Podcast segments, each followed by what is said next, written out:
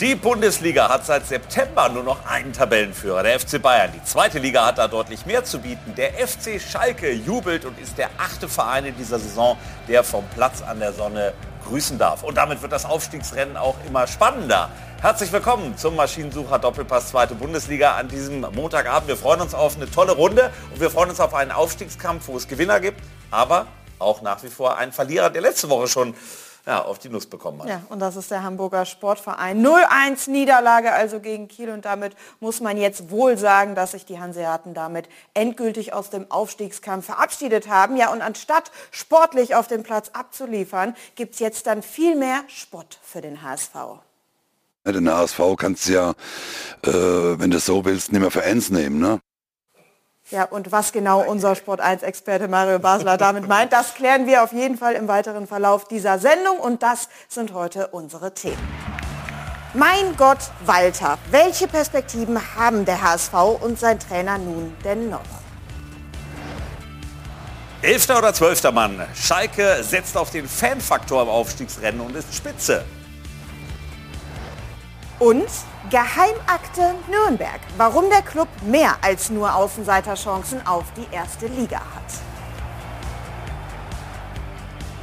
All das wollen wir besprechen mit dieser Runde. Er war einer, der beim SV Werder polarisiert hat. Nicht nur, weil er gut Fußball gespielt hat, sondern weil er einer war, der klare Kante gezeigt hat. Uli Borowka ist da, Deutscher Meister, Europapokalsieger, Pokalsieger. Also er hat vieles mitgemacht und er hat auch damals ja tatsächlich an der Flasche ein bisschen gehangen. Das ist lange her, seit Jahren ist er trocken und hat nach wie vor eine klare Meinung. Heute zum Beispiel seine These zum Hamburger Sportverein. Uwe Seeler wird wohl den Aufstieg zu Lebzeiten nicht mehr genießen können. Herzlich willkommen, also Uli Borowka. Freuen uns sehr. Ja, das sind tolle Tore von ihm gewesen. Dann reden wir mit einem geschätzten Kollegen, der unter anderem für die Welt schreibt, aber auch für Sport 1 und insbesondere auf die Bundesliga-Absteiger schaut, auf Werder und auf Schalke. Und er stellt fest, beide Trainerwechsel waren für die Clubs ein Segen. Herzlich willkommen, Oliver Müller. Und er war am Samstag bei unserem Topspiel der Kommentator bei Nürnberg gegen Darmstadt. Der Club hat sich ja zurückgemeldet im Aufstiegsrennen. Und er sagt klar, unterschätzt mir die Aufsteiger bzw. die Verfolger da hinter den großen Namen nicht. Ich glaube weiter an den FC St. Pauli. Markus Höder, auch dir herzlich willkommen. Hallo. Und wir wollen direkt einsteigen, weil das Spiel St. Pauli gegen Werder hat eine Szene geliefert, über die wird heute noch diskutiert. Schauen wir direkt mal rein. Es war die Szene vor dem Ausgleich des SV Werder. Und in Hamburg tobt man nach wie vor und sagt, das war Betrug. Hier sehen wir es. Also weit vor dem Tor. So, unauffälliger Zweikampf. Wir sehen es, die Hamburger reklamieren schon Hand. Szene läuft weiter. Schiedsrichter unterbricht das Ganze nicht. Ja, und dann ist er drin. Und St. Pauli reklamiert. Und das tun sie heute noch und ärgern sich über diese Szene. Gucken wir noch mal ganz genau hin. Das ist Felix Agu, macht einen Handtunnel. Habe ich so auch noch nicht im Fußball gesehen. Äh, ob das nur absichtlich war oder nicht, das sei mal dahingestellt. Genau darüber wollen wir diskutieren. Und ob St. Pauli tatsächlich ein wenig sich betrogen fühlen darf. Markus, was ist deine Meinung? Äh, der Begriff Betrug ist mit Sicherheit äh, nicht das richtige Wort, weil das würde ja eine bewusste Fehlentscheidung unterstellen. Äh, aber es ist natürlich eine katastrophale Fehlentscheidung. Wir haben einige gezögert. Ich habe da drauf geguckt, das kann doch nicht wahr sein. Also egal, wie du über Hand diskutierst, die Intention spielt die Rolle. Aber allein wenn es dir so gel gut gelingt, dann muss es ein Stück weit auch Intention gewesen sein. Äh, oder wir übernehmen das jetzt ins Regelwerk, dass man einfach mal schnell den da durchfausten darf. Und äh, es sah originell aus, aber eine haarsträubende Fehlentscheidung. Der VRR hat ja auch den Dialog geführt völlig richtig, es in Ruhe zu Ende laufen zu lassen, wenn der Schiri das Gefühl hat, die beschweren sich hier auf dem Platz, aber ich bin mir nicht sicher. Aber dann kannst du es eben nach dem gefallenen Tor diskutieren. Und da musst also du eine andere Entscheidung treffen. Wir gucken nochmal drauf, Uli. Wie siehst du ja. das? Ich meine, damals gab es die Regel noch nicht so, dass man eben auch mit dem VAR so lange zurückgucken darf. Aber ist das eben ein bewusstes Handspiel, was zu diesem Zeitpunkt, das ist ja nicht unmittelbar vor dem ja, Tor, ja. für dich ein Regelverstoß ist? Ja, ich bin im Endeffekt froh, dass das Tor dann doch noch gegeben wurde. Aber für mich eigentlich auch ein klarer Regelverstoß. Äh, weil es gab schon Szenen in den letzten Monaten, äh, da waren die Verstöße noch viel weiter hinten. Und äh, aus meiner Sicht hättest du das Tor nicht geben dürfen. Gut, also wir haben eben auch noch mal vor der Sendung mit Dr. Felix Brüch gesprochen, der bekannteste deutsche Schiedsrichter, der die Szene natürlich auch gesehen hat und er hat gesagt, naja, Moment mal, also die Regel ist so, natürlich kann man weit nach hinten in einer Szene zurückgucken, ob ein Regelverstoß vorlag. Also wenn die Szene halt 30, 40, 50, von mir aus auch zwei Minuten vorher schon in Richtung Angriffsbemühungen geht, kann man all das prüfen. So, und nur unmittelbar vor einem Tor, also wirklich unmittelbar vorher, wenn da die Hand dran ist, egal ob absichtlich oder nicht, dann muss das Tor nicht gegeben werden. Hier ist es Interpretationssache des Schiedsrichters. Und die Frage ist halt, war das eine klare Fehlentscheidung? Also ich bin nicht ganz so hart wie Markus da drauf, dass man sagt, das ist äh, quasi ein Skandal. Ähm, Olli, in welcher ja, Meinungs... Äh, also je öfter, je öfter ich die Szene sehe, ähm, desto verwunderter bin ich eigentlich darüber, wie man da zu dem Schluss kommen kann, und das Ding ist ja lange geprüft worden, wie man da zu dem Schluss kommen kann, dass es kein absichtliches Handspiel gewesen ist. Ich will hier auch Begriffe wie Betrug, das ist Fußball, das ist Sport und äh, eine gewisse Schlitzhörigkeit gehört auch dazu. Und diese Schlitzhörigkeit ist hier äh, par excellence unter Beweis gestellt worden. Und da kann ich den FC St. Pauli verstehen, dass er sich darüber aufregt. Mhm. Also äh, das Ding geht ja, ist ja, ist ja bewusst durch die Beine gebaggert worden, wenn man diesen Begriff äh, verwenden darf in, in dem Zusammenhang. Und äh, danach lief die Szene ja flüssig weiter. Also schön herausgespielter Angriff, Tor. Ähm, man kontrolliert es, der Schiedsrichter bekommt den Hinweis, äh, man schaut sich die Szene nochmal an und ich war völlig perplex, äh, als ich dann von der Entscheidung in Kenntnis gesetzt worden bin, äh, nö, kein absichtliches Handspiel. War es für mich eindeutig. Und das ist tatsächlich am Aufstiegskampf entscheidend momentan, solche Sicher, Kleinigkeiten. Ja. Wenn St. Pauli gewinnt, Werder eben ohne Punkte dahin geht, dann sieht die Tabelle auch ganz anders aus. Aber hören wir mal die, die ja unmittelbar damit betroffen waren. Unter anderem der Mann, der eben, wie du es gerade gesagt hast, so ein bisschen gebaggert hat. Ja, ich merke schon, dass der Ball äh, an meine Hand kommt. Ähm, aber der Schiedsrichter pfeift nicht, also spiele ich, spiel ich weiter. Ja, nu, ich meine, letztendlich tunnelt er unseren Spieler mit der Hand. Ich also ich wusste, dass der Ball an meine Hand gekommen ist. Ähm, es war jetzt kein bewusstes Handspiel, es war aus sehr kurzer Distanz. Ähm, wenn er ihn klar mit der Hand spielt, finde ich, man muss es abpfeifen. Ähm, das ist ein bisschen auch eine Regelauslegung. Äh, ich bin da auch nicht mehr ganz im Bilde, wann äh, unmittelbar davor und wann nicht. Äh, klar, wir können den Ball danach vielleicht noch klären. Die Regel sagt ja, wenn man direkt vor dem Tor die Hand benutzt, dann wird es auf jeden Fall abgepfiffen. Jetzt waren noch einige Stationen dazwischen. Also ich, genau weiß ich auch nicht, wie man das jetzt auslegen muss, aber Grundsätzlich soll der VR ja nur eingreifen, wenn, wenn er eine klare Fehlentscheidung sieht. Das hat er gemacht und trotzdem bleibt er dabei. Das zeigt schon, wie schwer die Situation zu bewerten ist. Ähm, das zeigt aber auch, glaube ich, warum so viele Menschen unzufrieden mit dem VR und dem ganzen System und der ganzen Kommunikation sind. Also zur Ehrenrettung des VR kann das dafür. Ne? Ja, der VR kann, kann ja nur die Szene dem Schiedsrichter ja. noch genau, zeigen. Denn das letzte genau. Wort hat der Schiedsrichter. Genau. Und nur noch mal zu der, zu der Begründung. Der rechte Arm fährt aus und hat eine Vorwärtsbewegung. Mhm. Äh, also aktiver geht es ja kaum. Und du hast gerade noch mal diskutiert, wie frühzeitig kann das denn geschehen sein, wenn du diese Situation siehst und den protestierenden St. Pauli-Verteidiger, dieses Handspiel hatte eine absolute Relevanz äh, für das fallende Tor. Denn dadurch war die Seite völlig blank, er konnte in Ruhe flanken. Das heißt, das hat sehr wesentlich mit dem Tor zu tun und deswegen finde ich... Ich glaube, das, das, das, das Einzige, was der Schiedsrichter möglicherweise äh, interpretiert hat in die Richtung unabsichtlich, dass der Ball vom Fuß hochspringt, vielleicht unabsichtlich, dann aber geht der Arm raus, der vorher schon draußen war, und dann wird bewusst Hand gespielt. Also so, dass man dem Ball auch eine bestimmte Richtung gegeben hat. Also ich bleibe dabei, das ist eine Fehlentscheidung. Gut. Ja. Sehe seh ich auch so, weil äh, wenn er dann nochmal hingeht und sich das Ganze nochmal anguckt, dann ist es aus meiner Sicht dann noch viel schlimmer, mhm. dass er das Tor dann trotzdem gibt. Und das ja. sagt ein Ex-Veteraner. Ja, ja, ja wir können ja, das ist ja meine Meinung. Ja, ja, ist ja meine Meinung. Ja auch haben. Und viele Meinungen gibt es auch im Netz, Jana, bei dir, zu dieser Szene, die nach wie vor sehr kontrovers diskutiert wird. Ja, und im Netz äh, standesgemäß immer dann nochmal gleich doppelt kontrovers. Aber man kann festhalten, die Fans des FC St. Pauli nehmen es mittlerweile schon mit einer gewissen Portion Humor. Langsam glaube ich ja, dass die DFB-Schiris im äh, besagten Kölner Keller wegen der Strompreise gar keine Monitore mehr haben. So könnte man es zumindest erklären.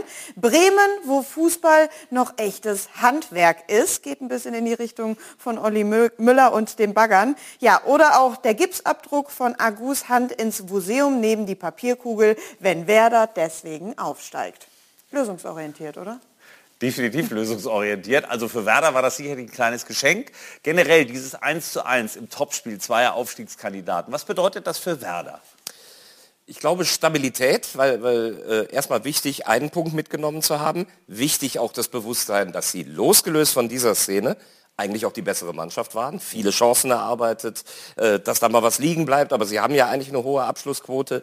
Und ich glaube, aus Bremer Sicht ist man letztlich ganz zufrieden mit dem Ding nach Hause gefahren. Ähm, Hätte es dieses Tor nicht gegeben, dann vielleicht eins aus dem Spiel heraus, wie gesagt, verdient war das Unentschieden mindestens. Sie sind stabil seit vielen Wochen und sie sind für mich auch der absolute Top-Favorit, da durchzugehen.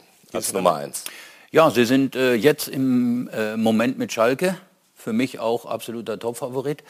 Und äh, das, was sie machen, sie spielen sehr, sehr gut, haben sehr viele Chancen, machen sie aber nicht rein. Und das sollten sie jetzt in den nächsten Spielen nicht wieder liegen lassen. Mhm. Weil solche Spiele musst du gewinnen. Auch die letzten Wochen bist du immer äh, äh die bessere Mannschaft und hast viele, viele Chancen, aber machst zum Schluss, machst nicht die entscheidenden Tore. Und das müssen sie in den letzten Spielen jetzt schleunigst ändern. Aber Sie haben zumindest zwei äh, da vorne drin, die dir ja, eine gewisse Planungssicherheit geben, im Unterschied zu dem einen oder anderen Konkurrenten, dass du weißt, also von den beiden Kameraden da vorne äh, werden wir noch eine, einige Tore erwarten können. Also sehe ich auch so, beste, beste Duo im Moment. Das zeigt ja auch ihre ja. spielerische Dominanz, äh, die Vielzahl von Tormöglichkeiten, die sich rausspielen. Genau. Und über die Qualität dieser beiden Stürmer, da müssen wir nicht groß diskutieren. Speziell Füllkrug spielt eine sensationelle Rückrunde. Ähm, ich weiß nicht, ganz interessante Statistik der hat ja die allermeisten Tore für Werder in der Rückrunde geschossen, also der ist richtig gut drauf.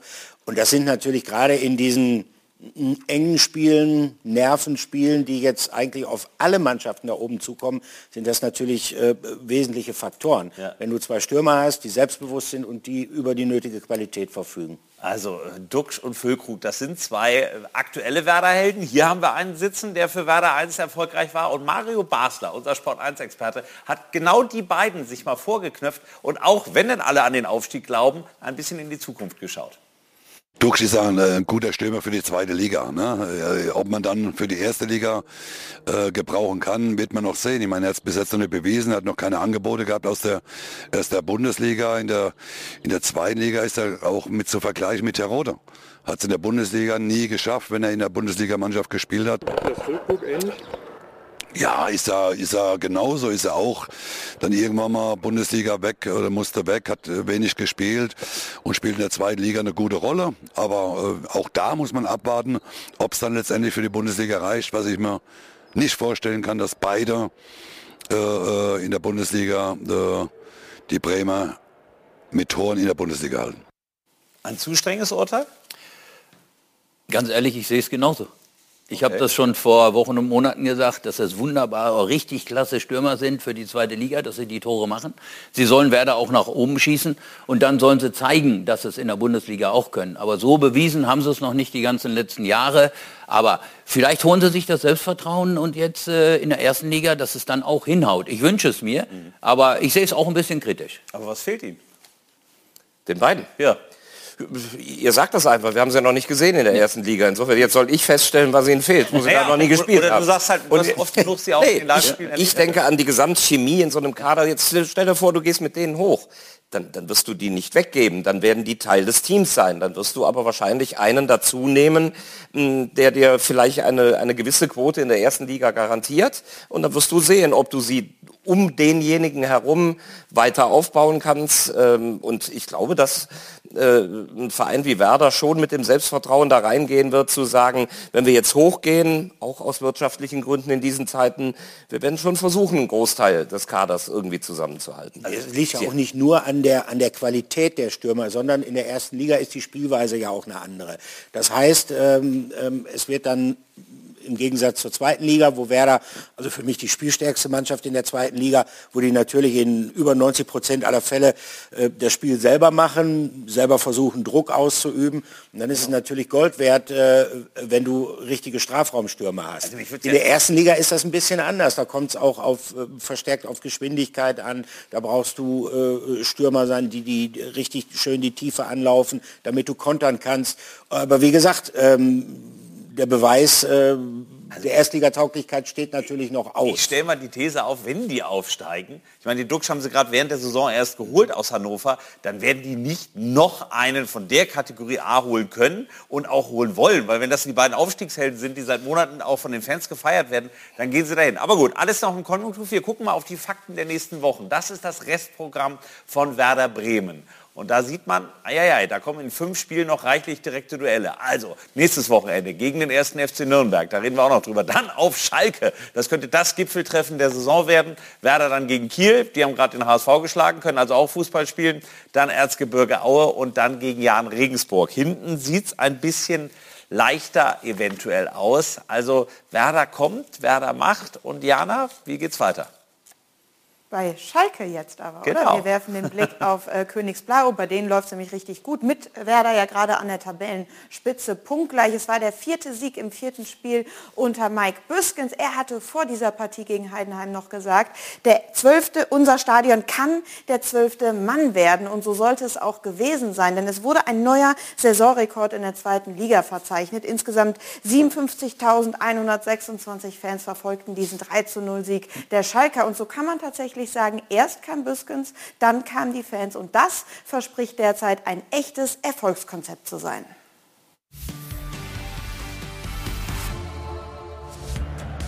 Schalke und seine Fans. wunderbar. Und so sieht's aus. Eine alte Liebe, neu entflammt. Diese Kraft, diese Emotion, das Miteinander, das ist Gänsehaut, aber das musst du dir verdienen. Ich glaube, die Fans merken auch, dass da dieses Jahr was drin ist. Die Menschen merken, ja, dass hier eine geile Mannschaft auf dem Platz steht. Die Stimmung unbeschreiblich, selbst für Vereinslegenden. Das war von der Atmosphäre her unfassbar. Das ist für mich Schalke. Das ist, das ist etwas, was berührt und das gibt Energie. Energie, die gegen Heidenheim nötig war. Denn das Ergebnis deutlich, das Spiel nicht. Heidenheim hatte Chancen, die Partie kein Selbstläufer. Ich glaube auch in schwierigen Phasen, heute im Spiel, weil wir viel dagegen setzen mussten, waren sie immer wieder da, haben uns gepusht. Zwei Spiele bei voller Arena, zwei Siege. Erstmals diese Saison Tabellenführer. Und so geht Königsblau mit Rückenwind und Fans im Rücken in die letzten Spiele. Schwere Aufgaben stehen an. Darmstadt, Bremen, St. Pauli, Nürnberg, zweimal auswärts, zweimal zu Hause. Wir haben jetzt äh, Rückenwind und den wollen wir mitnehmen. Es ist super schön, dass wir jetzt im Endspurt äh, ja, eine volle Hütte haben. Die volle Hütte, womöglich auch gegen direkte Konkurrenten wie Bremen und St. Pauli, der X-Faktor. Schalke berauscht sich an sich selbst und schwappt auf der Euphoriewelle womöglich zurück in die Bundesliga. Ist Schalke mit diesen Fans noch zu stoppen? Tja, das ist eine der Fragen. Und Uli Borowka, nun ist ja wirklich auch so ein bisschen die These momentan, so viele gute Vereine, wir haben gerade über Werder gesprochen, ist vielleicht der Euphoriefaktor am Ende der Aufstiegspluspunkt, den Schalke hat? Das ist mit Sicherheit ein Faktor, aber der ist in Bremen auch gegeben, mit den Fans im Rücken. Und äh, die einen oder anderen Vereine jetzt wie Nürnberg, da wird es auch so sein, wenn die Stadien hoffentlich bald wieder voll sind. Aber Schalke, ja, Schalke ja, sie sind jetzt auch wieder voll. Äh, das ist richtig. Und äh, ich hatte die Schalker so, äh, schon gar nicht mehr so auf dem äh, Plan, ganz ehrlich, weil die haben sich immer selbst äh, die Spiele, sagen wir mal, die Tore selbst reingehauen. Jetzt sind sie wieder da. Jetzt schwimmen sie auf einer Erfolgswelle. Aber für mich haben sie das absolut schwerste Programm, was noch ansteht gegen die Konkurrenten. Und da müssen sie erst mal durch. Da müssen wir erstmal durch. Also ich sag mal, ich glaube auch, dass sie Erster oder Zweiter werden, genau wie Bremen. Aber die Spiele musst du erst noch mal da alle, sagen wir mal, auch äh, äh, in Darmstadt musst du gewinnen und so weiter. Gut, also wenn wir hier das Restprogramm ja. sehen, Markus, aber hat man nicht irgendwie das Gefühl, dass seit ein paar Wochen, also auch durch den Trainerwechsel, über den wir später noch reden, dass die Gier aufs Gelingen größer geworden ist auf Schalke, als eben diese Angst zu scheitern, was ja auch über Monate durchaus greifbar war? Äh, selbstverständlich. Also ich meine, und das war ja auch ein Effekt dieses Trainerwechsels, äh, da eine neue Emotion reinzubringen. Das hat funktioniert. Wir sehen diese Bilder.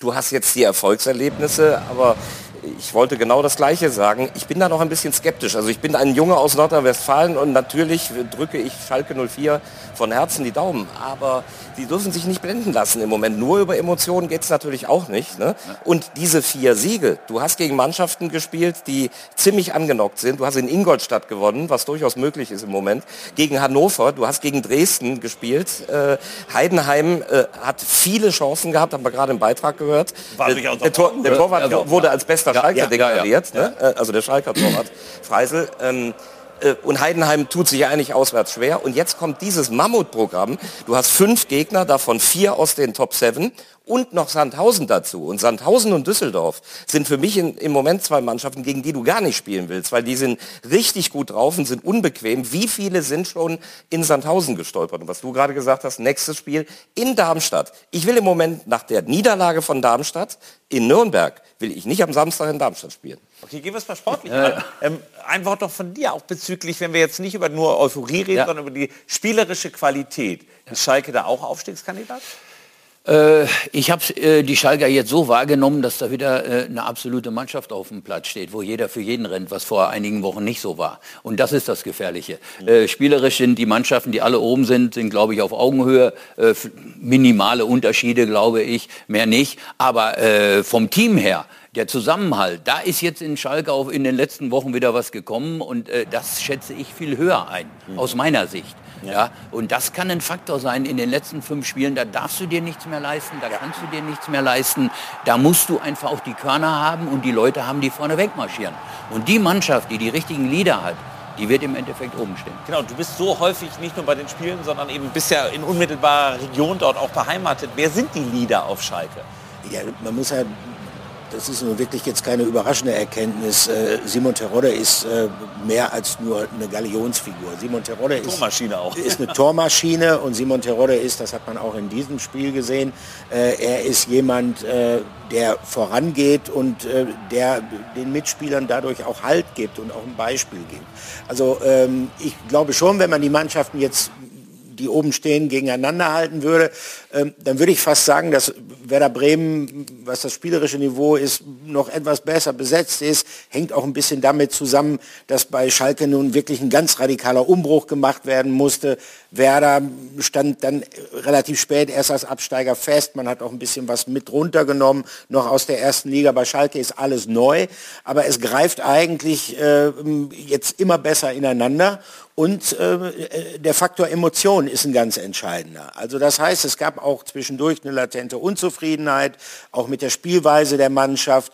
Ähm, man hat es gesehen gegen Heidenheim, da bin ich völlig äh, bei Markus Höhner. Man hat es gesehen, sie hatten da auch Probleme. Freisel hält sie wirklich im Spiel. Aber es ist eine Mannschaft, die ist mental stark. Die lässt sich dadurch nicht aus der Bahn werfen. Weil sie weiß, was sie kann. Äh, sie weiß, dass sie mit Terodde äh, einen, einen exzellenten Torjäger hat.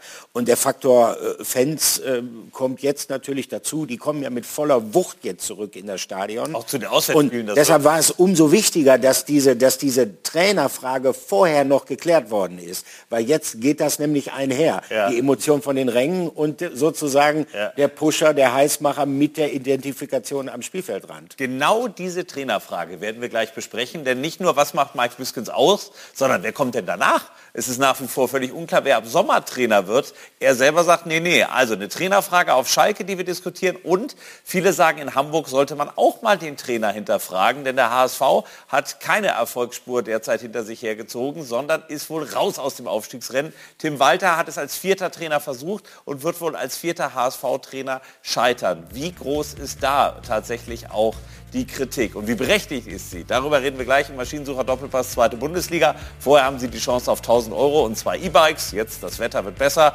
lohnt sich also mitzumachen unter der 01379 700 700 anrufen oder ein Kennwort mit Bike, eine SMS, dann an die 90 1020. Und dann diskutieren wir hier gleich fröhlich weiter mit Uli Borowka und Co. Freue mich drauf und bleiben Sie dran.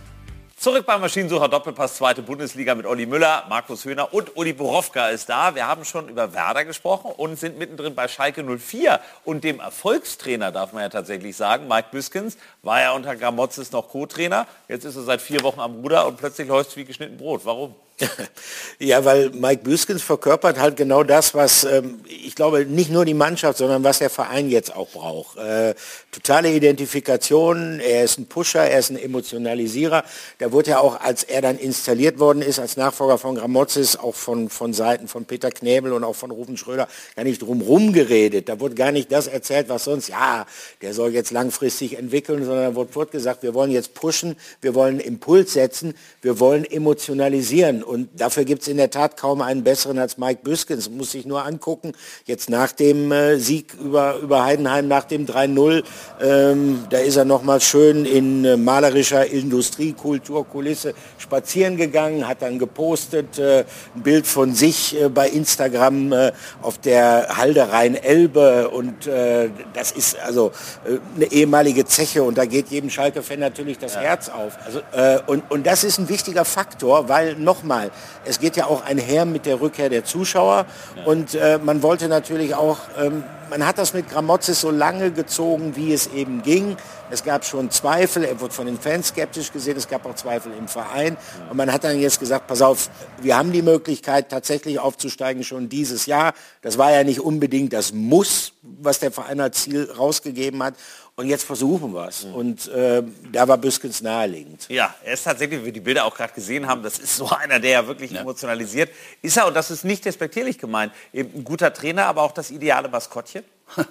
Ja, Maskottchen, äh, äh, ja, kann durchaus sein. Vielleicht sehen ihn viele so, aber ich sehe ihn als absoluten äh, Leader und äh, äh Malocher. Und äh, er nimmt alle wieder mit auf Schalke, er nimmt die Fans mit, er nimmt die Mannschaft mit. Da steht eine Mannschaft auf dem Platz. Die habe ich vor einigen Wochen nicht gesehen.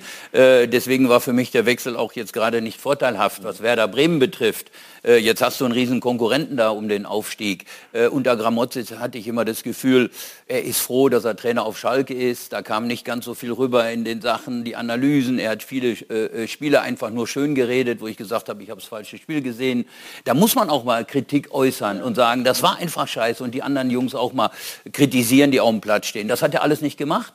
Aber das jetzt ist eine ganz andere äh, Situation und die sind brandgefährlich mit dem ganzen Drumrum, mit Fans und mit allem, was dazu gehört. Ist ja mit Peter Hermann auch noch ein Co-Trainer? Ja, natürlich. Der jetzt ähm, ähm, gerade sein Augenmerk, wenn es bei Büskens die Emotionen sind, äh, der sein Augenmerk dann auf, auf Spielentwicklung, auf das Taktische ja. legt. Also das ist jetzt keine schlechte Kombination, die sich da zusammengefunden ja, hat. Offensichtlich ja nicht, weil es läuft. Aber Markus, wenn man sich die Spiele anguckt, nochmal, er war ja Co-Trainer unter Gramozis. Was hat er denn spielerisch verändert in den letzten Wochen, dass es plötzlich so läuft?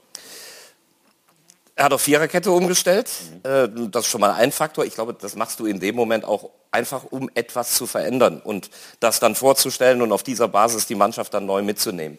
Ich glaube aber, dass er das wirklich in erster Linie über die Emotionen, über äh, charakterliche Dinge gemacht hat. Olli kennt ihn noch viel besser als ich und ich finde, du hast ihn toll beschrieben. Aber auch ich weiß, dass das persönlich einer ist, äh, ja, der, der, diesen Verein so lebt und das ausstrahlt. Und vor allem, wenn du, wenn du diese, dieses Wort Emotionen nimmst, da musst du ja auch höllisch aufpassen, dass du nicht zum Clown wirst, ne? dass du da vorne rumtonst ja. und die ersten 20 sagen sich, aber der Alte spinnt doch da vorne. Ne? So, und genau das ist bei Mike Büskens nicht. Der ist ja. komplett authentisch. Ne? Ja. Und jeder weiß, dass es stimmt. Du hast eben das Interview gesehen, wie er plötzlich sagt, das berührt. Ja. Das denkst du dir nicht aus. Das ist keine künstliche Emotion. Das fühlt der. Und äh, das leben die gerade alle zusammen. Wir hören ihn mal, weil die Frage ist ja, wie lange ist er denn noch Trainer? Weil er selber hat ja gesagt, komm, ich helfe jetzt hier gerne, weil das ist mein Verein. Ja. Mhm. Aber im Sommer sucht euch mal hübschen anderen. Oder hat er noch eine neue Meinung dazu?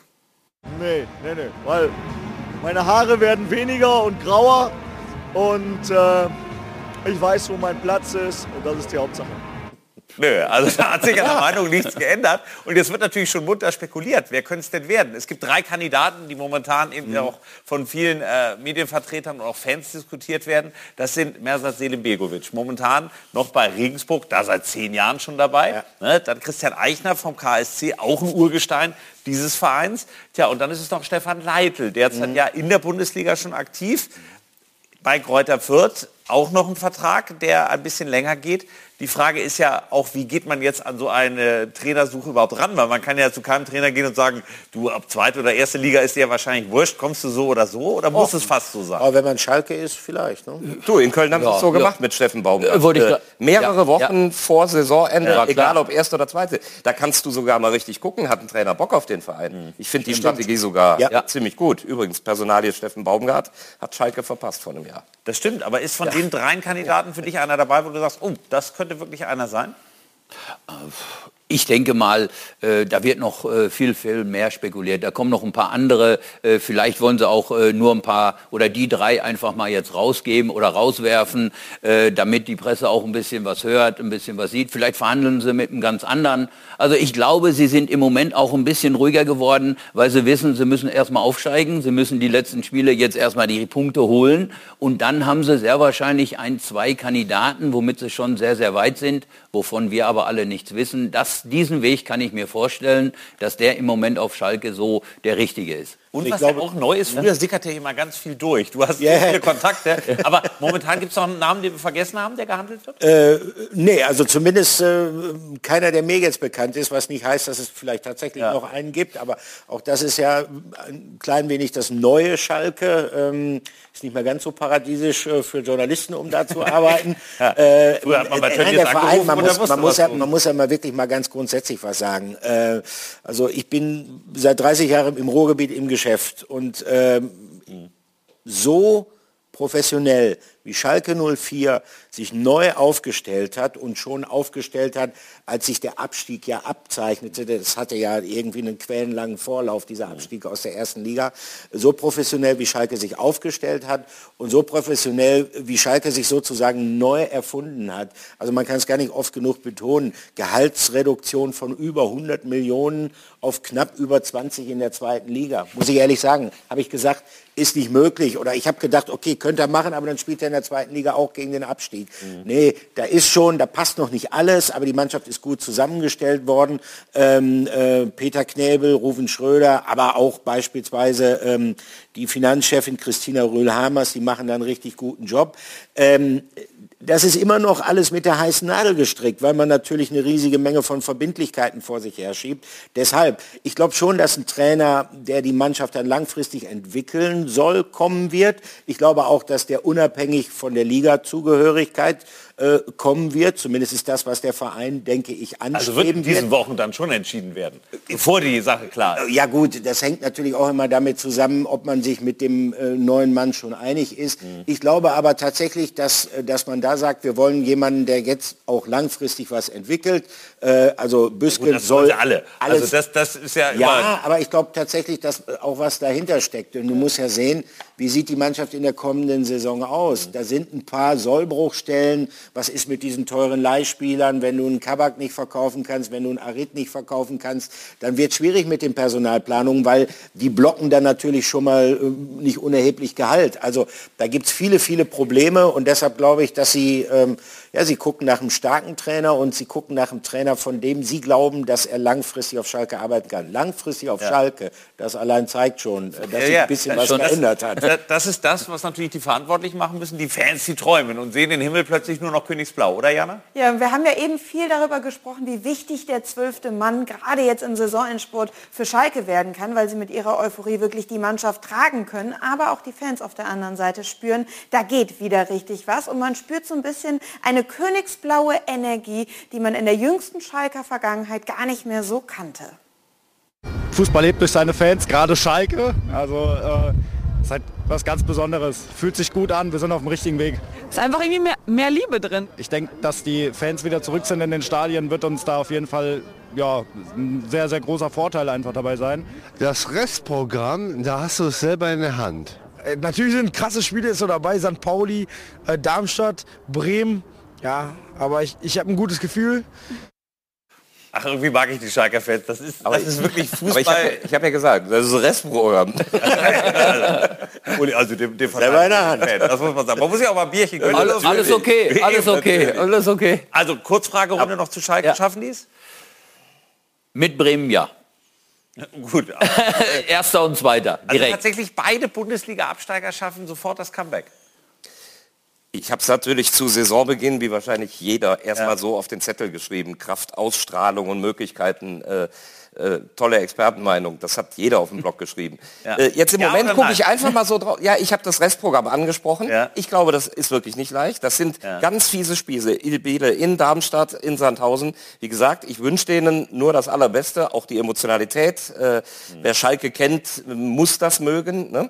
Aber bei dem Restprogramm wird es schwer. Deswegen könnte ich mir vorstellen, dass Pauli oder Darmstadt noch auf zwei hüpfen, weil die es leichter haben mhm. äh, und Schalke in die Relegation geht. Also hier klares Ja, hier leichte Skepsis und hier? Ich glaube, sie schaffen es, wenn jetzt nicht unbedingt ein Schlüsselspieler wie Tirode sich verletzen sollte. Gut, dann Ja, klappen wir mal schlecht. hier das Ja, Thema schlecht. FC Schalke zu und kommen zu einem Verein, der vier Jahre lang oder vier Spielzeiten ist mittlerweile versucht, in die Bundesliga aufzusteigen. Der Hamburger Sportverein. Und am Wochenende gab es ein 0 zu 1. Wir gucken gleich mal die Szene an, die am Ende das Spiel entschieden hat. Bei Holstein Kiel, also auch ein Spiel, wo ja alle sagen, Mensch, der HSV hat so ein leichtes Restprogramm. Und dann wieder ein einfacher Ballverlust. Und Markus, was ist dann passiert? Dann ist ein Tor gefallen. Ja. Aber alle reden nur über Jatta. Ich habe Ja, mich auch mal ja. ein bisschen gefragt, was ist denn mit Schonlau? Der steht da Wollte Gegend. sagen, bei- äh, Alle sagen, es ist der Fehler von Jatta. Der ist ein 1 gegen 1 Spieler, der geht ins Risiko. Äh, der kann auch mal einen Ball verlieren. Da muss ein Schonlau da auch stehen, würde ich denken. Äh, oder du, der Ex-Profi, hat den besseren Blick. Aber äh, der, der ist auch schön da durchgestartet. Ne? Nun hat man in den letzten Wochen äh, wirklich viele schlechte Resultate hingelegt. Man hat in Düsseldorf mit Glück Unentschieden geschafft, dann die Niederlage gegen Paderborn, unter der Woche Nachholspiel 4-0. Da war auf einmal wieder typisch Hamburg, schnell wieder Euphorie da, als man gegen Aue gewonnen hat. Aber was ist deine Meinung zum HSV? Warum klappt das wahrscheinlich wieder nicht? Ich habe die ja auch über die Jahre hin verfolgt. Und ähm, der Anspruch beim HSV und der ganzen Stadt und der Fans muss einfach sein, die hätten sofort auch wieder nach oben gemusst. Vielleicht ein Jahr kannst du mal irgendwie in der zweiten Liga bleiben, aber beim HSV jetzt vier und dann das fünfte Jahr. Also für mich unverständlich.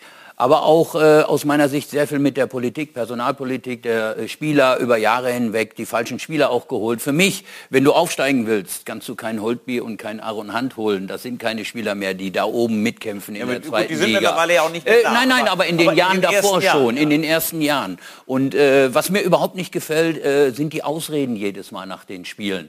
Immer wieder. Äh, ja, heute war das nicht so okay, aber das kommt nächste Woche wieder nach dem Spiel gegen Aue unter der Woche. Waren sie eigentlich quasi schon aufgestiegen jetzt? Und da habe ich immer gesagt, was ist mit euch los? Ihr müsst erstmal jetzt nach Kiel und wahrscheinlich läuft es da wieder in die andere Richtung. Also mir fehlen da die Typen, die richtigen Typen, dass der HSV da oben aufsteigen will, aufsteigen muss, von den Spielern her, aber auch vom Trainer her. Für mich passt das nicht mit dem Trainer da beim HSV. Da stimmt irgendwas nicht, weil sonst hättest du zeitweise nicht so richtig schlechte Ergebnisse wie zu Hause gegen Paderborn, wo du vorgespielt wirst und so weiter und so fort. Und jetzt hier in äh, Holstein. Also da steht für mich auch keine Mannschaft auf dem Platz, die unbedingt da oben aufsteigen will. Das passt nicht zusammen. Also das, das, das Spiel gegen Kiel, wenn man da gesehen hat, beispielsweise in, in, in der zweiten Halbzeit, ah, äh, bei dem Tor, äh, da gebe ich dir völlig recht, äh, Das war ja überhaupt ganz keine, Anfang, ne? überhaupt keine ja- Absicherung, äh, der, der läuft durch, der wird auch nicht wirklich richtig energisch gestört dann auf dem, auf dem Weg zum Torerfolg. Und in der zweiten Halbzeit war das eher so eine Art Breitbandfußball. Man hat ganz viel Ballbesitz gehabt, aber man hat, glaube ich, nur eine richtig zwingende Tormöglichkeit in der zweiten Hälfte gehabt. Und das ist unterm Strich eigentlich zu wenig. Ja, und dann hinterher hört man im Nachlauf dann so die Reaktionen. Dann hat man einerseits äh, hört man Spieler, die richtig angefressen, die richtig enttäuscht sind. Ja, und Tim Walter sagt, ja, äh, gut, okay, äh, Aufstieg, das ist sowieso nicht unser Thema. Äh, wir müssen uns weiterentwickeln. gleich besprechen. Und das sind, äh, das sind so Sachen, da muss ich sagen, irgendwie, da, fehlt mir auch irgendwie dieses, dieses Feuer, was man da haben muss, wenn man da tatsächlich da im Aufstiegskampf seinen Hut nochmal in den Ring werfen Also steht der HSV auch aus deiner Meinung, wenn man jetzt auf die Spieler guckt, zu Recht da, wo er ist, denn er hat es selber verbockt. Absolut, absolut. Mit dem Trainer zusammen, absolut. Das ist jetzt der Platz, wo sie hingehören von der Leistung her, weil eben äh, diese entscheidenden Spiele wurden nicht gewonnen. Sie wurden eben auch äh, äh, schlecht vorgetragen, zu Hause gegen Paderborn und so weiter. Und auch diese Abwehrfehler gerade von Schonlau. Der andere Stürmer mag ja schnell sein, aber mit Ball läuft er ihm noch weg. Also das muss ich ganz anders verteidigen. Ich muss ihn vom Tor wegkriegen und kann dann noch mal äh, einschreiten. Also äh, vollkommen richtig. Man kann Fehler machen, aber so schlecht verteidigt, äh, äh.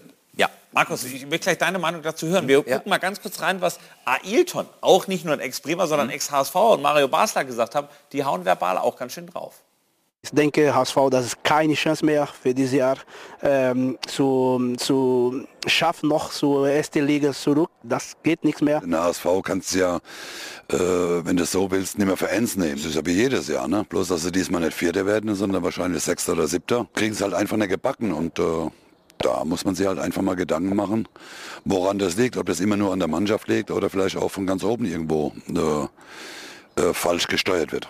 Also Mario Basler nimmt immer kein Blatt vor den Mund. Äh, wie siehst du diese Situation beim HSV? Ist es eher die Mannschaft, ist es der Trainer, ist es das Umfeld? Also Fakt ist ja, es ist eigentlich das schlechteste Jahr in der zweiten Liga beim vierten Anlauf. Ja, dann sagen wir direkt, das Umfeld ist, glaube ich, am wenigsten schuld, weil die, die haben ihre Ansprüche ja total zurückgeschraubt. Äh, wir haben ja einige Spiele live übertragen. Dann sind so im Laufe der Saison sind einem auch Dinge dann aufgefallen dabei. Mhm. Zum Beispiel, äh, Walter spielt ja eigentlich immer genau die gleiche Grundordnung. Spielt immer ein 4-3-3, ein Sechser, zwei Achter Achter und dann drei Offensivpositionen, ein Mittelstürmer. Für, für die Torquote, ne, die, die, den Begriff benutze ich gerne, ist annähernd ausschließlich Glatzel zuständig. Mhm. Hat es in dieser Saison mal eine glaubwürdige Umstellung in einem Spiel oder vor einem Spiel auf eine Doppelspitze gegeben. Wie es zum Beispiel in Bremen immer möglich ist mit den beiden, wie es in Schalke möglich ist mit Bülter und Terodde. Ne? In Darmstadt auch. Wer bitte soll die Option sein? Die gab es nie. Nee, Wenn er wechselt, wechselt er immer außen gegen außen und außen gegen außen. Die Wer ist die Option von der Bank? Winsheimer, den, den lässt er eigentlich auch immer rechts spielen, der könnte in der Mitte spielen. Aber der spielt auch keine wirkliche Rolle, der wird ab und zu als Joker Und jetzt kommt das personelle Trumpfass, nichts gegen den Jungen, 21 Jahre jung, Kaufmann kommt von der Bank, 21 Mal von der Bank, null Tore, null Assists. Das heißt, das reißt schon eine ganze Mannschaft mit, wenn die sagen, jetzt kommt der Kaufmann und reißt uns raus. Das heißt, im Ironieende. So, aber das ist eine Frage der Kaderplanung. Ja. Oder ja. der Flexibilität, sage ich mal, ich will in den nächsten, letzten zehn Minuten was bewegen. Ich stelle um auf ein 4-4-2. Ich habe plötzlich zwei Jungs da drin in der Box. Es hängt zu viel an Glatzel, der einen super Job macht. Mhm. Ja, vollkommen richtig. Äh, sehr leicht auszurechnen, der HSV in dem ja. Sinne. Dann auch, äh, wie gesagt, Kittel, er soll der Leader sein. Das ist er in den entscheidenden Spielen nicht. Und wo da spielt er? Er, er muss links außen so. spielen, praktisch so eine Art links außen. Ja, ja, Dann war er zwischenzeitlich auf der 8, wenn du das System umstellst. Das ist ein Zehner, genau. wenn der kein Zehner ist. Er muss immer, er muss immer wieder von der Seite genau. reinkommen, genau. um dann mal versuchen, irgendwo einen Ball durch die gegnerische Abwehrkette zu kriegen. Er, er, bemüht sich, absolut. Also ich mag ihn, äh, das Engagement ist, äh, ist absolut top und ich halte ihn auch für einen guten Fußballer. Aber irgendwo passt das da nicht richtig zusammen. Und das, ich glaube auch, das hängt damit zusammen, dass es natürlich relativ leicht auszurechnen ist, nimmst du Glatzel aus dem Spiel, dann kommt nicht mehr viel Torgefahr. Tja, vergangene Woche hat hier Uli Stein auch Glatzel kritisiert, hat gesagt, Mensch, der müsste sogar noch mehr Torchancen haben und auch eben Treffer tatsächlich mhm. kreieren. Fakt ist, es rumort im Umfeld und auch die Personalie Tim Walter wird deutlich kritischer gesehen. Das Lieblingswort beim Hamburger SV heißt in dieser Saison Entwicklung. Ja, wir wollen uns weiterentwickeln. Das ist genau der Weg, den wir gehen. Bei ihm merkt man eben auch äh, eine, eine Entwicklung, ähm, was die Arbeit mit der Mannschaft angeht. Dann unterscheidet es, ob äh, die Entwicklung weiter vorangeht. Die Frage ist vor allem, in welche Richtung geht diese Entwicklung beim HSV? Seit der Pleite gegen Kiel am Sonntag steht fest, in Richtung Aufstieg zeigt die Entwicklungskurve in dieser Saison endgültig nicht mehr. In Hamburg muss man sich auf das fünfte Jahr Zweitklassigkeit einstellen. Auch wenn Trainer Tim Walter nie das Ziel Aufstieg ausgegeben hat, stellt sich trotzdem die Frage, ob er auch in der kommenden Saison an der Seitenlinie stehen wird. Die Entwicklung geht nicht immer nur in eine Richtung, sondern äh, die kann auch mal in die andere gehen. Würde sie das nur ab und zu mal tun, wäre das auch kein Problem. Aber der HSV hat aus den letzten sieben Spielen nur fünf mickrige Punkte geholt. Trotzdem bekommt Tim Walter schon seit Wochen immer wieder Rückendeckung. Vor allem von Sportvorstand Jonas Bolt, der trotz fehlender Ergebnisse ebenfalls immer wieder mit der Entwicklung unter Walter argumentiert.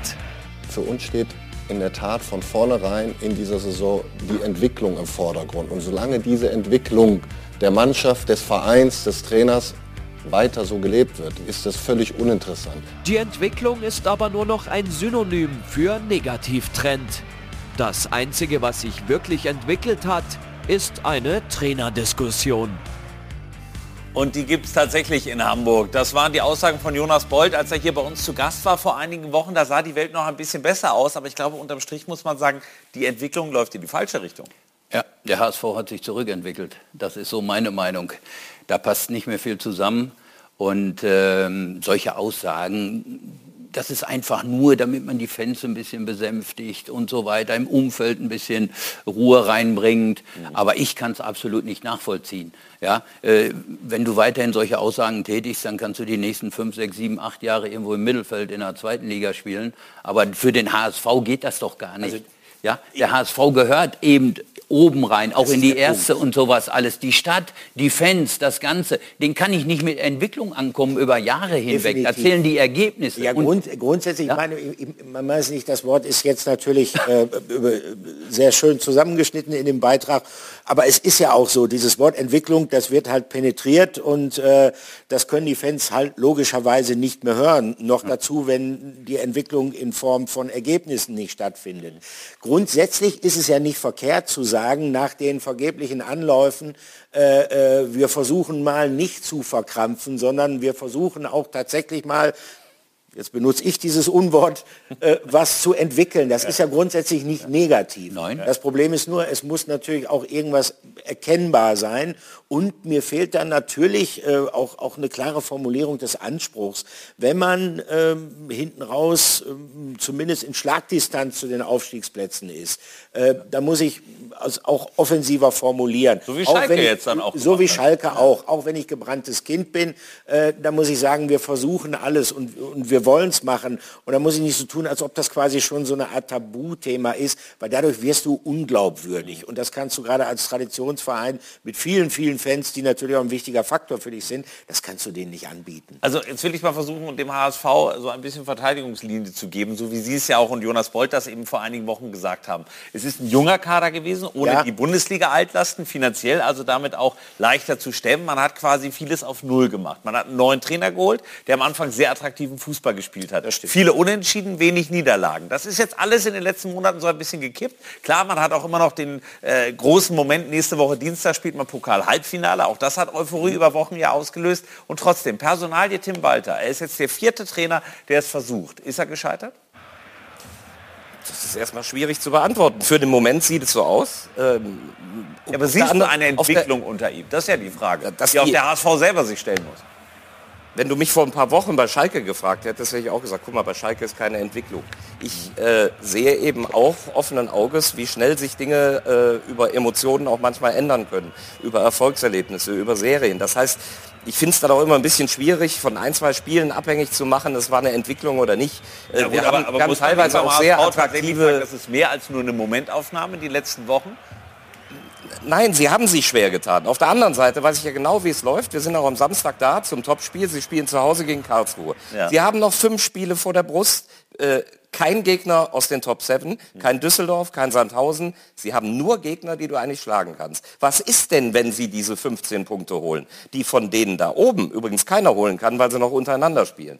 Kann der HSV sich vielleicht doch noch über so eine Emotion plus Pokal-Euphorie vielleicht doch noch irgendwie auf drei hocharbeiten? Das würde ich vereinsintern als Kultur noch ausgeben, äh, wichtiger als Entwicklung aktuell. Wir sehen hier das Restprogramm, also Samstag live auch auf Sport 1 ab 19.30 gegen den KSC. Dann Jetzt in guck Regensburg, in Ingolstadt, zu Hause gegen Ja, Hannover. so. Das und schwerste Spiel ist das letzte. Eben. Ja, Ja. das, Das- schwierigste Spiel ist in Rostock. Die sind auch unbequem. Ja, aber die anderen sind auch alle unbequem in dem jetzigen Moment, so wie der HSV spielt. Ja, also da- das ah, ist ja einmal das das, müssen- eine. das aber ich sage noch mal eins, was für mich ganz wichtig ist, wenn ich als Spieler in der Kabine bin, ja, und mein Sportdirektor und mein Trainer, die reden dann immer von Entwicklung und ist doch gar nicht so schlimm oder wie auch immer, dann habe ich schon immer ein paar Prozent, die mir automatisch fehlen. Wenn die mir, da muss ich doch viel ganz anders vorgehen. Ich will da oben rein als HSV, auch wenn ich junge Spieler Das denke ich habe. auch. Ich Das gehöre dahin. jetzt zum Schluss und sagen müssen. Genau. Ja. Und mir fehlen dann immer die Sachen, oh ja gut, wir haben jetzt in Kiel verloren, wir sind ja in der Entwicklung, ist ja nicht noch so mal, schlimm. Aber nochmal, Uli, ähm,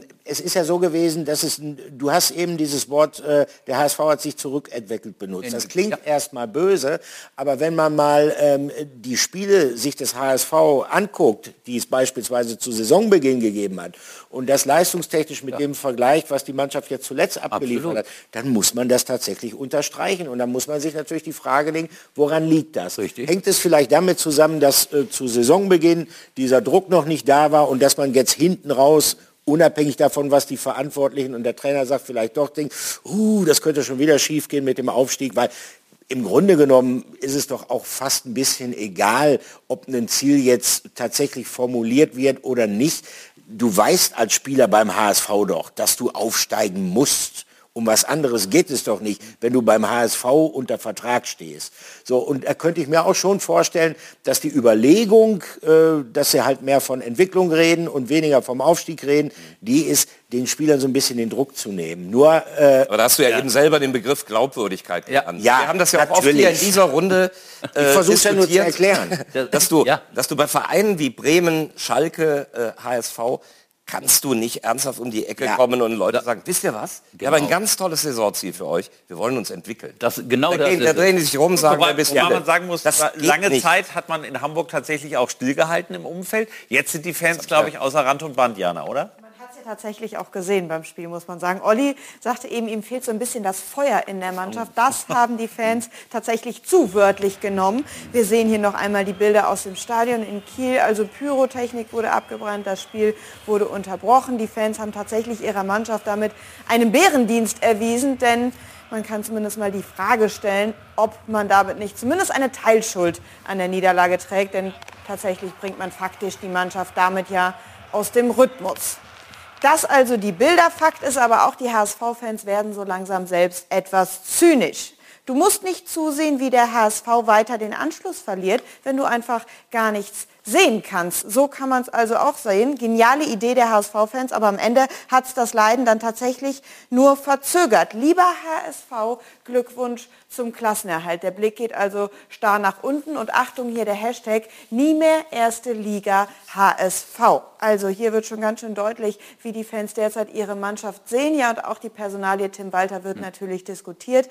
Walter hat die wenigsten Punkte aller Zweitligasaisons des HSVs an diesem Spieltag erreicht und es geht weiter und weiter abwärts. Hashtag Walter raus. Also an der Stelle klare Forderung der Fans. Also ich glaube, die nächsten Wochen werden entscheidend sein, nicht nur die Ergebnisse, sondern auch das Wie. Ob Tim Walter dann tatsächlich auch den nächsten Anlauf starten darf, was ist dein Gefühl? Ich denke, er bleibt ja, weil der HSV, glaube ich, auch, dass äh, Jonas Boll steht voll hinter ihm. Die werden es noch mal weiter versuchen und sich dann vielleicht nächste Saison weiterentwickeln. Ja, dies Schau mal, schauen wir mal, schauen wir Ja, mal. Aber ich, Es ist tatsächlich äh, eine verdammt schwierige Situation, die man da in Hamburg hat. Also man wünscht ja als Zweitliga-Fan tatsächlich, dass die nächste Woche dann gegen Freiburg vielleicht so ein Magic Moment erreichen können. Aber aktuell fehlt mir so ein bisschen der Glauben, wenn man das Spiel auch gesehen hat, gerade gegen Paderborn oder auch jetzt in Kiel die zweite Halbzeit. Ich kriege das mit, was du sagst. Ähm, gestern noch jemand getroffen, die, die Leute reden in Hamburg auch nur noch über den Pokal, den ich in Relationen immer für das wesentlich Unwichtigere halte als äh, den Ligabetrieb. Aber weil da tatsächlich wohl kaum noch einer dran glaubt, äh, reden sie alle darüber. Das wäre natürlich ein schönes Erlebnis, nach Berlin zu kommen. Äh, damit könnte man auch die Personalie Walter sicher nach außen wieder ein bisschen besser verkaufen. Ansonsten ist das immer schwer. Nach so einer Saison, wo du Pokal hin oder her dein Ziel nicht erreicht hast, äh, mit dem Trainer, der schon da war, wieder zu Beginn. Nochmal, ich würde aber mir die Kaderplanung auch nochmal angucken. Sie haben nur einen Stürmer, der dir eine gewisse Quote bringt und das ist meiner Meinung nach bei, vielen, bei allen Vereinen äh, anders. Drei Vereine haben wir schon besprochen, die um den Aufstieg ja kämpfen wollten oder aktuell es noch tun. Aber da gibt es noch reichlich andere Vereine. Was glauben Ailton? Was glauben die Herren hier? Was glaubt natürlich auch Mario Basler? Unter anderem über diesen Verein. Denn das ist der Renner derzeit in Nürnberg, der Osterhase des ersten FC Nürnberg. Denn plötzlich kommt der Club wieder aus der Deckung. Hat das Topspiel gegen Darmstadt gewonnen, ist mittendrin. Wir reden gleich über die Verfolger. Darmstadt, St. Pauli haben wir schon kurz besprochen. Und insbesondere Nürnberg hatte keine auf der Rechnung. Ich glaube auch ihr nicht. Aber wir, gleich im Maschinensucher Doppelpass zweite Bundesliga. Vorher können Sie was gewinnen. Dranbleiben. Zurück beim Maschinensucher Doppelpass zweite Bundesliga an diesem Montagabend mit Olli Müller, Markus Höhner und Uli Borowka. Und wir reden jetzt über einen Verein, den hatte man so gar nicht auf der Rechnung, zumindest äh, viele nicht in den letzten Wochen. Wir haben hier schon das Glückssymbol aller Nürnberger äh, hingehängt, beziehungsweise hingestellt. Der Osterhase könnte tatsächlich ein Klubberer sein. Das ist momentan in Nürnberg der große Renner. Denn seit dem Samstag glauben sie wieder daran. 3 zu 1 haben sie Darmstadt geschlagen. Und selbst der Trainer Robert Klaus, der ja nun wirklich keiner ist, der sagt, äh, wirklich, wir wollen direkt aufsteigen, hat sich so geäußert. Ja, ich glaube, das sind so Momente, wo dafür spielt man Fußball, dafür lebt man Fußball, dass man die erleben darf. Durch den Sieg sind wir, sind wir richtig gut dabei. Wir haben nächste Woche wieder ein geiles Spiel vor der Brust, ähm, auswärts diesmal. Und äh, da haben wir eine gute Konstellation. Ja, das ist wichtig, dass wir dann dranbleiben, dass, dass, dass ähm, wir weiter noch mehr erreichen können, ja, als wir jetzt schon haben. Also sie sind in Schlagdistanz zu den Aufstiegsplätzen, zum Relegationsplatz und sind die Jäger. Du hast das Spiel kommentiert. Äh, War das eine reife Prüfung, die Sie bestanden haben? Natürlich, wenn du Darmstadt im Moment schlägst, äh, mit Sicherheit. Ähm, es Also war erstmal Erfolg. Es, ja, ähm, es war letztlich ein Spiel auf Augenhöhe mit verschiedenen Phasen, wo es auch, es hätte auch Richtung Darmstadt kippen können. Äh, aber du musst ja beim Club auch erstmal sagen und bei, bei aller Euphorie, äh, die, die, sind, die leben ja komplett über ihren Ansprüchen. Das heißt, die haben ja schon alles erreicht. Mhm. Wenn du das mit der letzten Saison vergleichst, wir haben am Samstag darüber gesprochen, äh, Nürnberg gegen Darmstadt äh, wäre vor einem Jahr 14. gegen 12. gewesen. So, und, und der Club hat mit Trainer Klaus und äh, der, der Vereinspolitik von Dieter Hecking eine super Entwicklung erstmal hingelegt. Das gibt ihnen jetzt natürlich theoretisch die Möglichkeit, ja mein Gott, was haben wir zu verlieren? Die haben wirklich nichts zu verlieren. Die fliegen über den Erwartungen. Auch wenn ich klar sage, guck dir das Restprogramm an, ich glaube, sie werden es nicht schaffen. Also die offizielle Zielsetzung der Saison war Platz 5 bis Platz 8. Ich glaube, also da können wir jetzt schon mal einen Haken dran machen. Das Toll, werden sie auf jeden toll. Fall schaffen. Dementsprechend können sie nur überperformen. Inwieweit ist auch da diese Unbekümmertheit vielleicht im Vergleich zu den großen Namen am Ende ein Faktor? Ich glaube, dass das auch ein Plus sein kann, ne? dass die jetzt wissen, sie haben so viel erreicht und sind ähm, jetzt richtig, äh, die haben richtig gutes Spiel gemacht, auch gegen Darmstadt. Ich habe es gesehen. Äh, Darmstadt hat zwar dominiert, aber die haben die entscheidenden Tore gemacht. Darmstadt, wir gucken die Tore mal, gucken wir mal ruhig an. Darmstadt hat hinten, ähm, ich weiß gar nicht, ob die in der ganzen Saison äh, zwei Kopfballtore äh, aus Standards gegen sich hatten. Die haben Hühnen hinten drin mit 1,96 und äh, äh, auch 1,99, wenn der Stürmer hinten ist. Also diese Tore haben sie sich nicht eingefangen. Und äh, Darmstadt ärgert sich mit Sicherheit heute noch, dass sie verloren haben. Aber ich glaube, äh, die Nürnberger können jetzt richtig gefährlich werden, weil sie einfach unbekümmert sind, dass sie frei spielen können und jetzt wirklich noch ganz, ganz viel erreichen können. Wenn mich nicht alles täuscht, sind es, glaube ich, äh, auch nur vier Punkte bis zu Platz zwei. Und da kann und jetzt in Bremen. Äh, ähm, es wird mit Sicherheit ein interessantes Spiel, ein super Spiel. Werder direkt auf die Pelle rücken. Äh, absolut, absolut. Also ich denke, da wird auch wieder sehr viel mitspielen, ähm, dass du Lieder hast, dass du Jungs hast, die jetzt äh, das Heft in die Hand nehmen in den letzten Spieltagen. Und das wird aus meiner Sicht entscheidend sein. Ja. dass du da nicht, äh, dass du da die richtigen Leute hast. Also es kann ja? tatsächlich so dieser Faktor entstehen, hoppala, wir sind aufgestiegen und, und keiner hat gerechnet. Weil ich glaube, du hast es am Samstag auch gesagt, die sind seit dem Bundesliga-Abstieg, der ja noch gar nicht so lange her ist, Unglaublich. Waren die noch kein Mal auf einem Aufstiegsplatz. 96 Spieltage und die waren noch nicht auf einem Aufstiegsplatz. Das wäre natürlich grandios, wenn sie es dann äh, entweder zum 100. oder zum ist, ja. 101., 102., Ja, ja. weiß nicht genau, äh, schaffen würden. Äh, trotzdem äh, bin ich eindeutig skeptisch. Sie haben drei Auswärtsspiele. Sie spielen in Bremen, sie spielen in St. Pauli, sie spielen in Kiel, haben unangenehm Sandhausen zu Hause und am Ende noch Schalke zu Hause. Das ist auf jeden Fall äh, sehr schwer zu meistern. Nochmal, aber dann, dann, wenn es nicht klappt, dürfen sie sich nicht grämen, dann haben sie trotzdem eine Nein, vor allen Dingen, man weiß, man weiß ja tatsächlich auch nicht, äh, äh, zu welchen Kuriositäten es noch kommt und wie groß die nervliche Anspannung äh, bei einem der Top-Vereine ist. Äh, Nur mal angenommen, äh, denen gelingt was in Bremen. Ja. äh, dann äh, ist natürlich die Anspannung äh, sehr, sehr groß und kippt möglicherweise ins Negative beim SV Werder Bremen. Dann baut sich da richtig was auf. Äh, wir haben ja eben auch das Restprogramm von Schalke 04 gesehen. Das heißt, da kann schnell was in Bewegung geraten und äh, ja, den Klubberan, äh, wenn ich ihn da so sehe hinter dir, wie er da so grinst, äh, der Herr Klaus, äh, dem kann das eigentlich alles egal sein. Die haben unverhofft eine Chance und äh, wer weiß. Vielleicht hast ist der Osterhase recht. irgendwann Ja. ein Weihnachtsmann. Das denke ich sowieso die ganze Zeit wegen diesem roten Kostüm. Aber ja gut, das ist über die Vereinsfarbe. vielleicht was mit den Ja. umgeschmolzen worden. zu tun.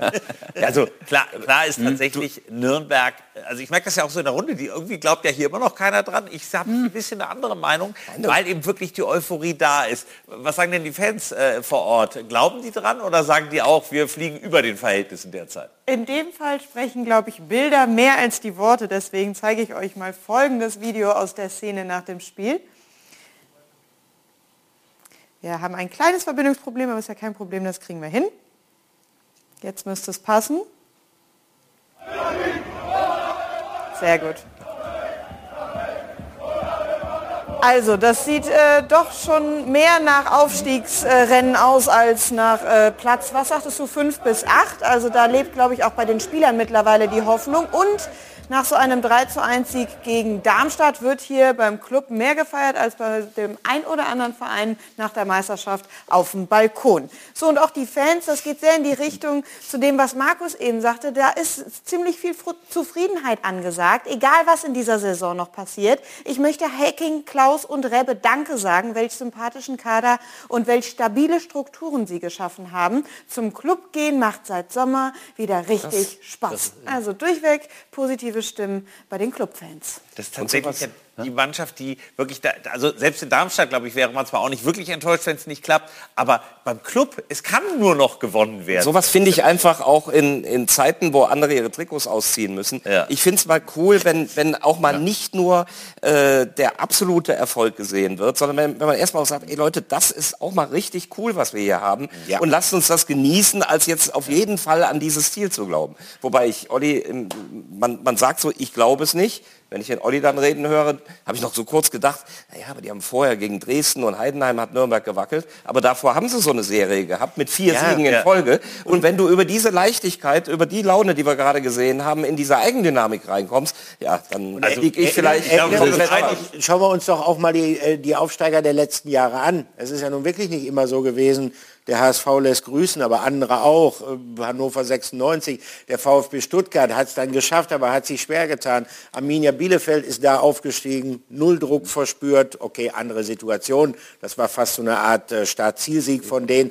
Aber sie haben aber auch, weil sie keinen Druck verspürt haben, ähm, haben die hinten raus halt auch keine Probleme gekriegt. Kräuter Fürth hat geschafft. Also Bochum.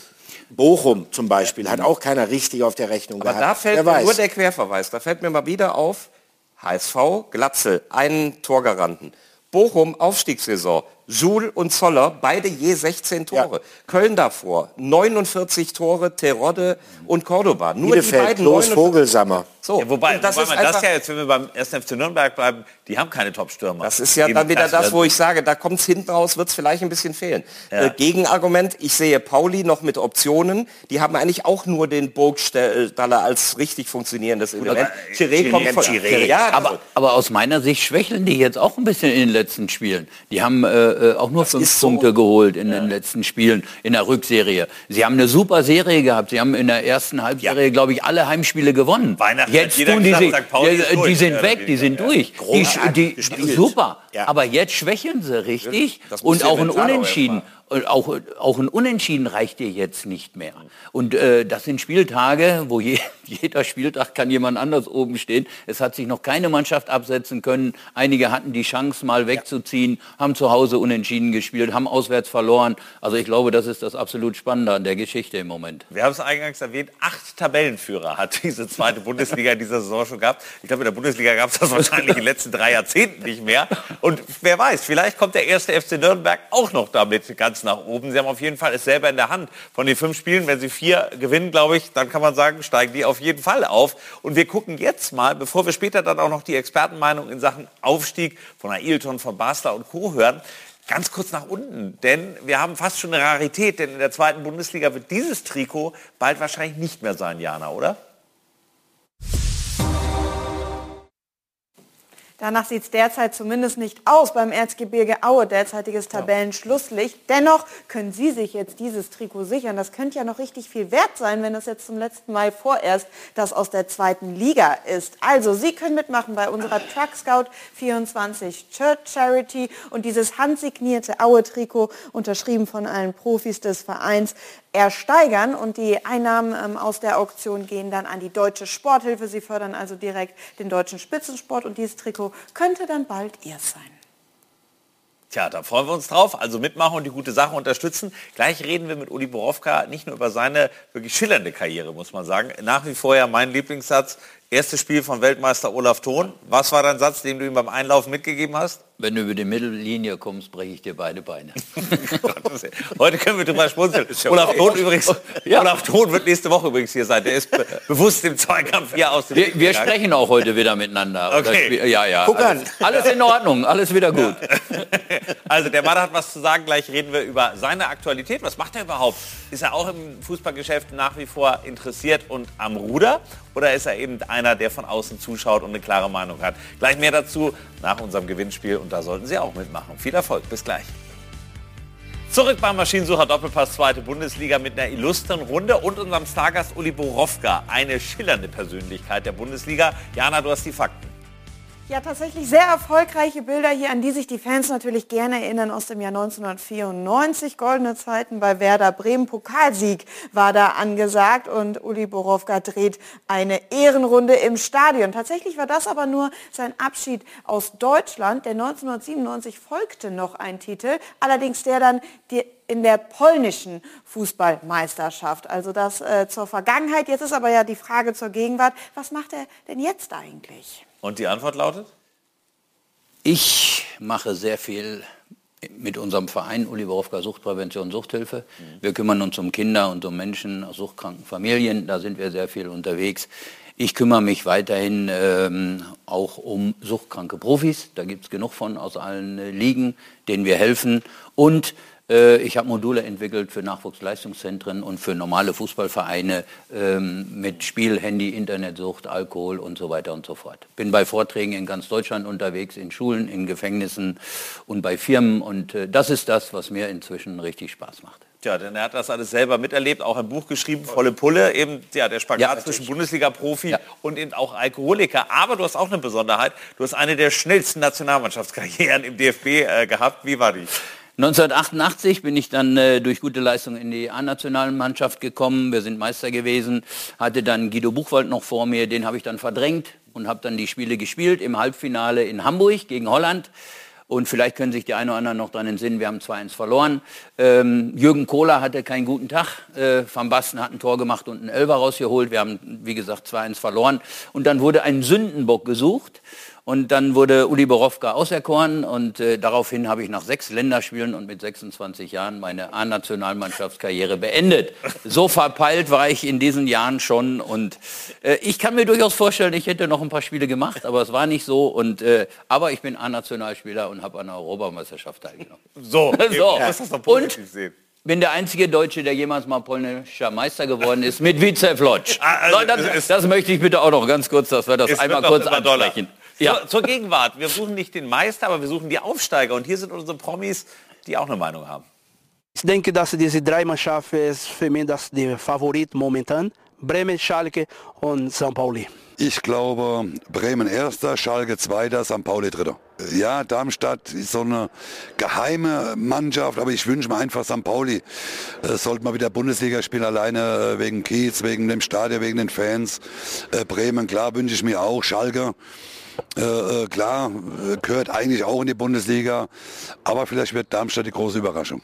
Vielleicht, vielleicht. Genau darüber werden wir dann nächste Woche diskutieren. Unter anderem mit Dr. Felix Brüch, dem bekanntesten deutschen Schiedsrichter. Olaf Thon wird mit dabei sein, der Weltmeister, der ein bisschen länger durchgehalten als Nationalspieler. Und wir freuen uns ja. auf tolle Gäste dann nach einem super Spieltag. Nächstes Wochenende nicht vergessen, Live-Spiel HSV gegen KSC. Olli, dir vielen Dank. Markus, dir auch vielen Dank. Uli Borowka war eine große Freude. Jana, ja, auch dir Dankeschön. Und nicht vergessen, nächsten Montag übrigens, schon Ostermontag, 17 Uhr gibt es dann schon den Maschinensucher Doppelpass, zweite Bundesliga. Nächsten Montag, 17 Uhr, neben Darts dann ein richtiger Sportmontag hier bei Sport 1. Jetzt viel Spaß mit der Bundesliga-Analyse. Bis nächste Woche.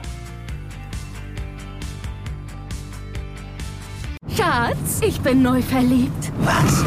Da drüben. Das ist er. Aber das ist ein Auto. Ja, eben. Mit ihm habe ich alles richtig gemacht. Wunschauto einfach kaufen, verkaufen oder leasen. Bei Autoscout24. Alles richtig gemacht.